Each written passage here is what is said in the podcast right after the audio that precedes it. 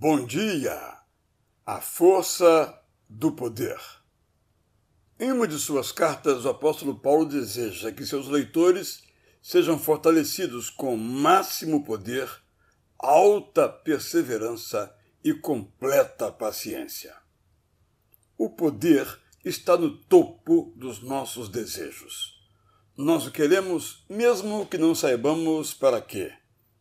Tanto o queremos que somos tentados a conquistá-lo a qualquer preço, mesmo que muitas vezes seja a nossa própria vida.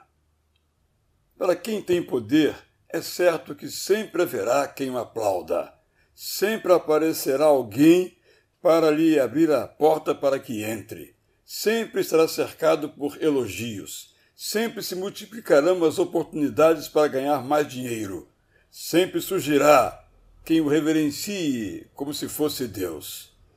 É fascinante o poder. O poder é temporário. Mesmo quando exercido com mão de ferro, o poder é passageiro. O poder é necessário. Precisamos de poder para fazer. Precisamos de poder para criar. Precisamos de poder para organizar. Precisamos de poder para fazer as coisas, não do nosso jeito, mas do modo sábio e santo. Precisamos de poder para tornar melhores as vidas das pessoas, não para submetê-las. Precisamos de poder para resistir às pressões que sofremos, às injustiças que padecemos, às dores que sentimos, às frustrações que experimentamos.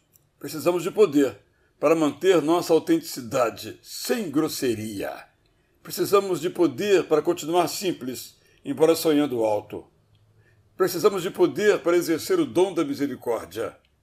Se é para servir, devemos pedir poder a Deus e Ele nos descortinará um horizonte sem limites e uma competência que Ele aperfeiçoa.